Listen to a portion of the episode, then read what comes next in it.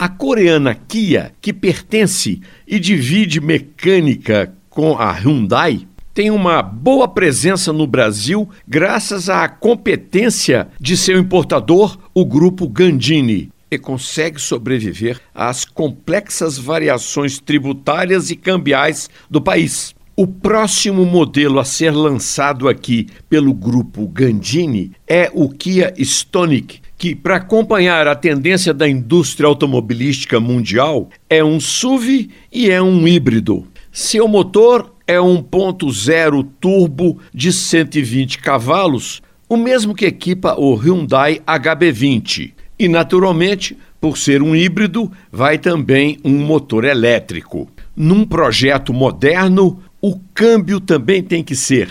É automático do tipo dupla embreagem com sete velocidades.